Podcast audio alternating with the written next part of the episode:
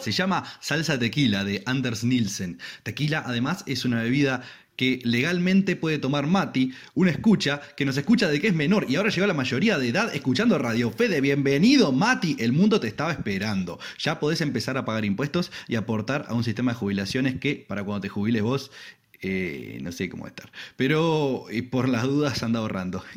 Feliz 18, Mati. La vida apesta. Bienvenido seas y, que te diviertas. Eh, nadie te avisa, nadie te avisa. Pero Radio Fede es tu amiga. Radio Fede te avisa. Vamos arriba. Empecemos el capítulo de hoy.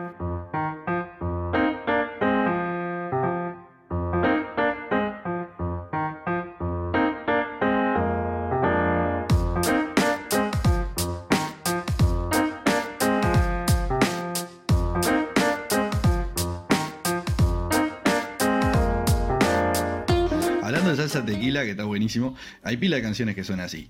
Eh, el idioma no importa tanto, no importa. E, este tipo logró hacer una canción fabulosa siendo nórdico, creo que, eh, no sé, finlandés, sueco, no sé, pero, y le hizo en español. Y, es una canción fabulosa, no importa tanto la coherencia eh, de la letra bueno, muchos de nosotros disfrutamos muchísimo durante un tiempo de una canción que pensamos que decía totalmente otra cosa por una versión que se hizo de ese tema que, suena más o menos así.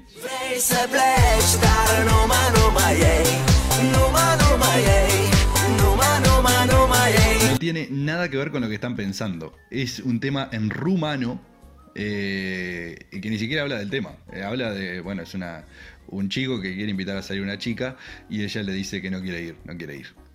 Este, básicamente, eso es así. Em, bueno, después está también eh, otras canciones con, cosas en otros idiomas que, nos copan igual, como, como la del Mundial 2010 que hizo Shakira, Waka Waka.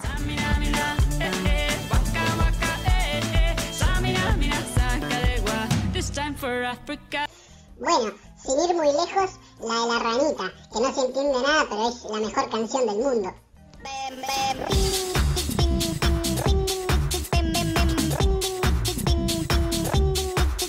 O el clásico de, Disney que arranca la película con algo que nadie entiende, pero todos sabemos reproducir eh, más o menos los sonidos eh, con la que arranca esta canción.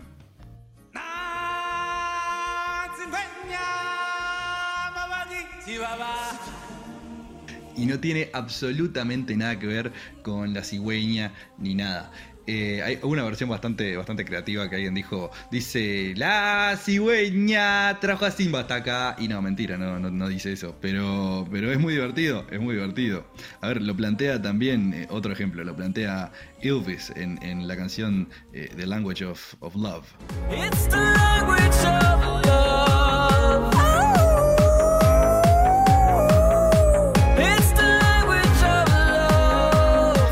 Es una canción hermosa donde, spoilers, eh, el principal se enamora de una foca.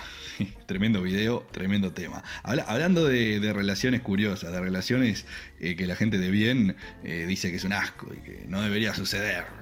es una cosa contra naturaleza. ¿Vieron lo que dijo el Papa acerca de los gays?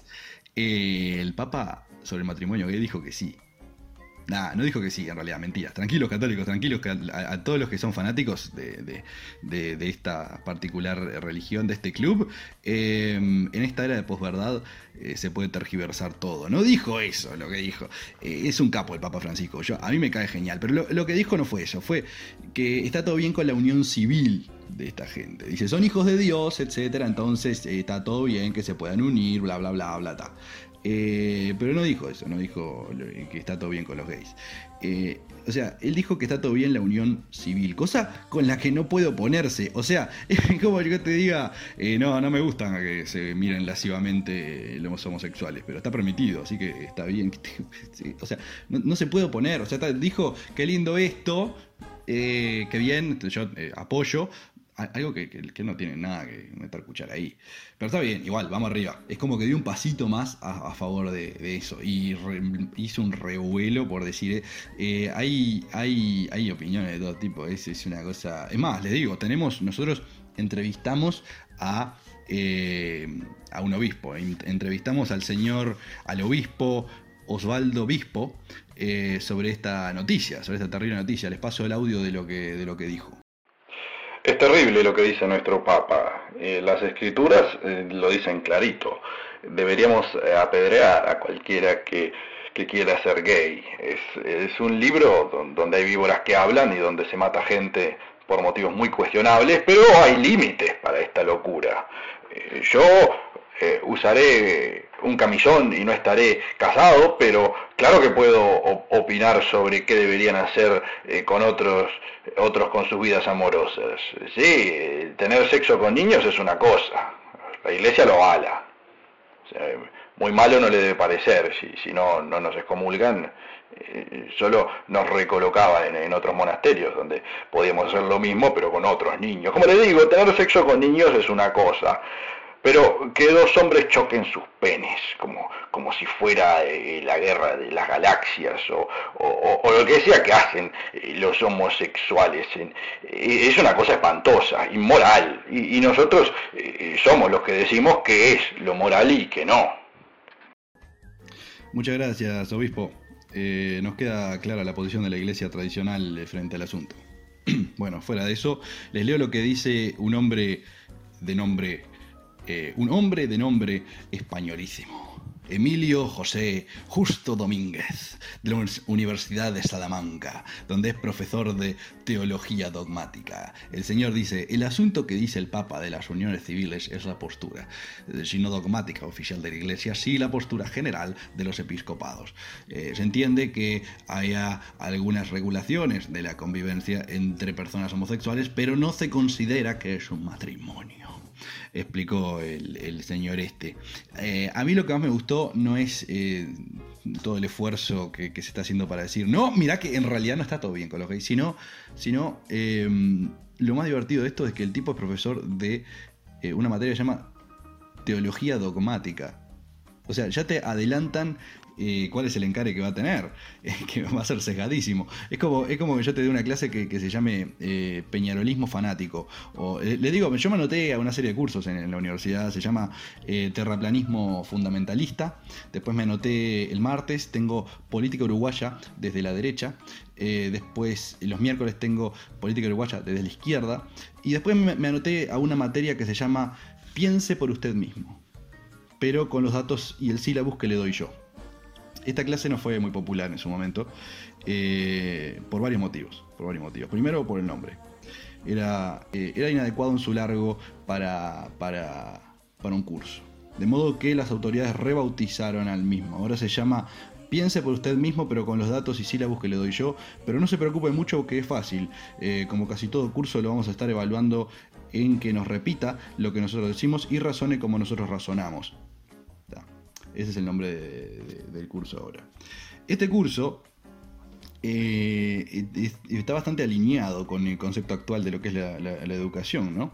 Eh, a ver, a mí no me digan que no es así.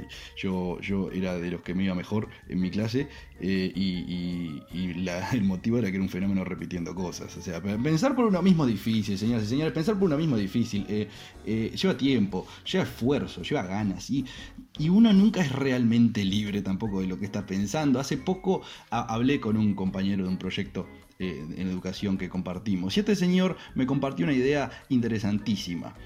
Dice que históricamente el hombre, eh, la, la mujer no, solo el hombre, y no el hombro, ni la hombra, le hombre, es inclusivo.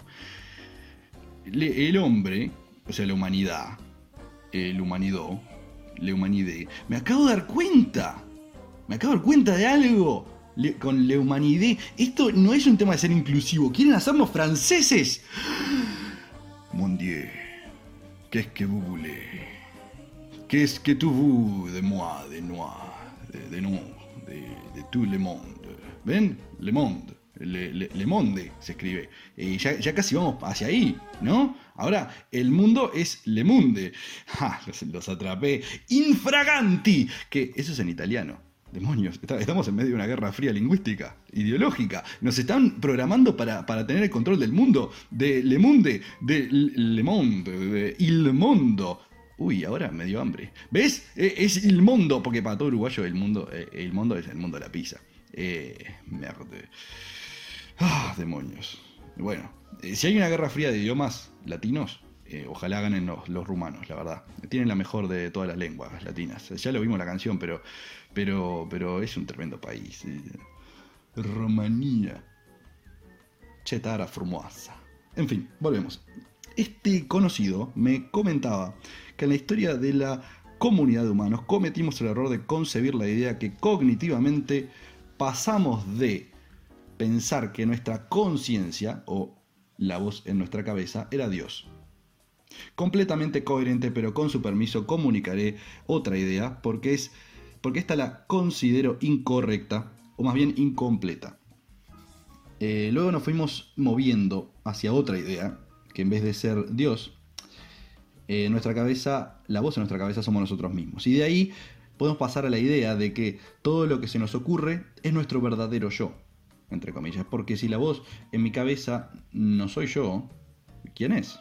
Si no es Dios y no soy yo, ¿qué es? ¿Una posesión demoníaca cuyo exorcismo es una lobotomía? No, no necesariamente. Contrapropuesta de este señor, es una máquina del lenguaje. Es, ni más ni menos, una parte del cerebro que evolucionó con el único objetivo de entender, responder y, como casi todo lo que hace nuestro cerebro, automatizar. Y les planteo lo siguiente como ejemplo a favor de esto. Cuando responden una pregunta sencilla o en una conversación eh, normal, en un ping-pong normal de, palabras, eh, digamos, ¿piensan? ¿Se toman el tiempo para, para eh, supervisar realmente lo, que está por salir de, de- de su boca? En general no es así, respondemos. O sea, más o menos manejamos las mismas 200, 300 palabras y sus variaciones, y con ellas respondemos a una velocidad que sería imposible si la tarea fuese hecha a conciencia, digamos. Es decir, realmente prestando atención y considerando cuál es la mejor respuesta. Y no está mal, no está mal, pero conlleva un peligro, que es que hay algo, un algo, pensando por nosotros, o más bien nuestras ideas son bastante estáticas y rígidas, y una máquina del lenguaje muy eficiente, que, que como muchos sistemas de Machine Learning adopta lo nuevo, corrige y sigue adelante sin arreglar lo que no está roto, digamos. Y así caemos en una conversación que, sin darnos cuenta, pasa a ser un cliché. Es un cliché complejo y largo, pero es un cliché al fin. Eh, es- bueno, este señor plantea que bueno, esto que, se dice, él no es el primero y no, no está solo en esta línea de pensamiento, además. Eh, hay muchos experimentos que prueban que hay una disonancia cognitiva, un abismo entre nuestra conducta y nuestro pensar y sentir. Y lo peor, que este es un abismo invisible, por una gran capacidad mental que tenemos, que justificamos, eh, de a ratos burdamente y de a ratos de forma brillante, la inexistencia de este abismo. Y estamos convencidos de que nuestra conducta es coherente. Hay un experimento que me maravilló, que fue el de Michael Gazzaniga, que separa los hemisferios cerebrales cortando el, el cuerpo calloso del medio, y él concluyó que existía una zona del cerebro que él apodó el intérprete, el cual se encarga de llenar los vacíos de nuestra información en los sistemas. O sea, damos justificaciones a cosas que no están ahí, que no fue como lo razonamos. Lo pudimos haber razonado bien de forma inconsciente o subconsciente, pero la explicación que le damos no coincide con eso. Gestalt, por su lado, aportó lo suyo. Cuando leemos palabras como cholocate, entendemos chocolate, porque lo reordenamos. Y, y nuestro cerebro, de alguna forma, está automatizando a nivel de agarrar la información frente a nosotros y ordenarla como tiene ganas. Ya hablamos sobre los sesgos cognitivos, largo y tendido, en un capítulo hace no tanto.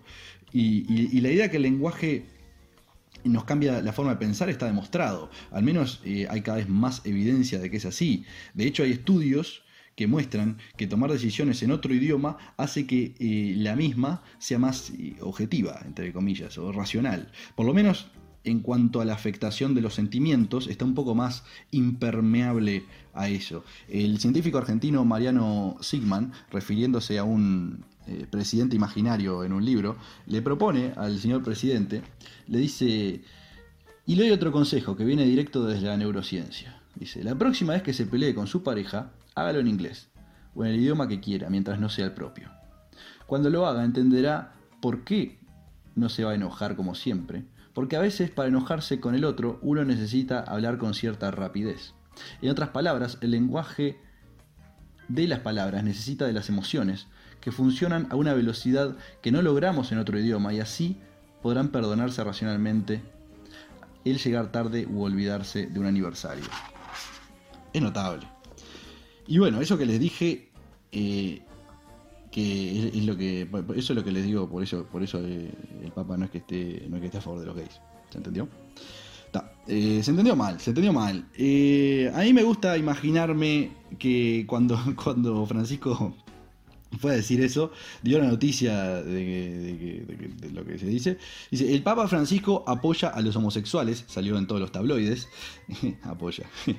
Eh, hubo, hubo algunos curas que dijeron, ¡ay, sí! Y, otros curas que dijeron, no, no puede ser, esto eh, no es lo que Jesucito quiere, no, no, no, esto está muy mal. Y yo, y yo tengo una solución, yo tengo una solución eh, a todo esto, a todo este problema.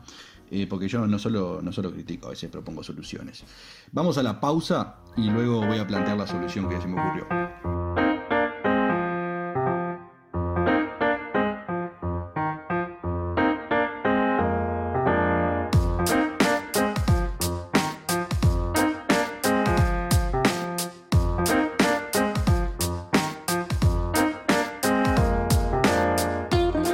En realidad a los fanáticos y fundamentalistas de cualquier disciplina es que idolatran o idolizan caricaturescamente a un autor o grupito de autores. Los eh, fanáticos religiosos lo hacen con sus libros o los autores de libros sagrados, entonces leen solo los libros de determinada cosa y ta. Eh, es como un eh, confirmation bias de, eso. Los políticos eh, lo hacen con una línea de pensamiento tenida con las opiniones de dos o tres personas y sus diferentes revisiones y aplicaciones a las coyunturas modernas o las coyunturas de los de las siguientes instancias, ¿no? momentos históricos eh, y culturas en donde se vieron aplicados sus, filosofías. Eh, lo del fútbol lo llevan a una idea, un sentimiento de pertenencia que, lleva a defender muchas veces a muerte, de verdad, eh, lo que ellos creen que significa. Algún día voy a hacer una encuesta a los, hinchas de, de, algún día, algún día. Pero mi solución, mi solución es lea, lea un poco más es horrible porque estar cerca, yo entiendo que estar cerca de, la luz de una de las grandes mentes de la historia de la humanidad, a uno le da seguridad cuando leen a un solo autor, por ejemplo. ¿no? Eh, es, yo tengo la luz y el calor de la llama del conocimiento que encendió mi maestro. Veo todo a mi alrededor con claridad, siento, que, siento la seguridad que, me transmite eh, sus respuestas y, lleva esfuerzo moverse de ese candil hacia, otro, hacia otra fuente de luz, caminar por el camino que iluminan todos los maestros. Yo, yo estoy bien acá, ¿por qué me movería? Y ante eso no tengo respuesta. Alguno hará como el héroe de las mil caras y responderá al llamado de la aventura, habiéndose negado primero quizás, pero quien tenga el valor, el coraje de saltar del tren de lo seguro y caminar hacia la jungla sin caminos. Posiblemente tenga la aventura de su vida. Igual hay libros y libros, ¿no? Por ejemplo, eh, hay, gente que los clasifica y les pone cosas de forma muy curiosa. Como por ejemplo, la otra vuelta estaba en una librería, era la, noche de las librerías, estaba divino porque abrían de noche. Eh, en Escaramuza habían puesto cartelitos en el piso, estaba precioso. Y ponían tipo frases de libros y eso. Y decía, mm, este, en uno de los libros, decía Julio Cortázar, obras completas, tomo 2. Si es el tomo 2, no son las obras completas la existencia del tomo 2 dice que mínimo hay un tomo 1, si no, es un poco arbitrario, si no está confundiendo a todos, será un chiste que nos están haciendo los lectores, eh, no importa. Y yo ahí tengo un, tengo un tema. Eh, Carl Sagan dijo que hizo una cuenta bastante interesante, que es, bueno, yo si leo esta cierta cantidad de libros por semana, significa que leo esta cantidad de libros por mes, más o menos esta cantidad de libros por año, por lo cual si me quedan unos, no sé cuántos años de vida, dijo en ese momento, unos 50 años de vida, me da para leer unos, no sé, eran un par de miles de libros, ponele. Y, decía, imagínate aparte que quieras releer alguno, ¿no? Imagínate que sean todos nuevos, estás leyendo eh, eh, 2.000, 3.000 libros, no sé. Eh, y no son suficientes, no son la cantidad de libros que uno quisiera leer, hay un montón más que están buenísimos, pero hay que elegirlos muy bien. El loco decía, hay que elegirlos muy bien. Y Borges decía, eh, está buenísimo releer. Y estoy de acuerdo, pero para, y como decía él también, pero para releer hay que haber leído. Entonces estamos eh, ante un problema, tenemos que hacerlo muy estratégicamente. Le estoy dando una solución a media, ya sé, le estoy dando una solución y un problema que viene con la solución, que es cómo elijo los libros, qué es lo que voy a leer.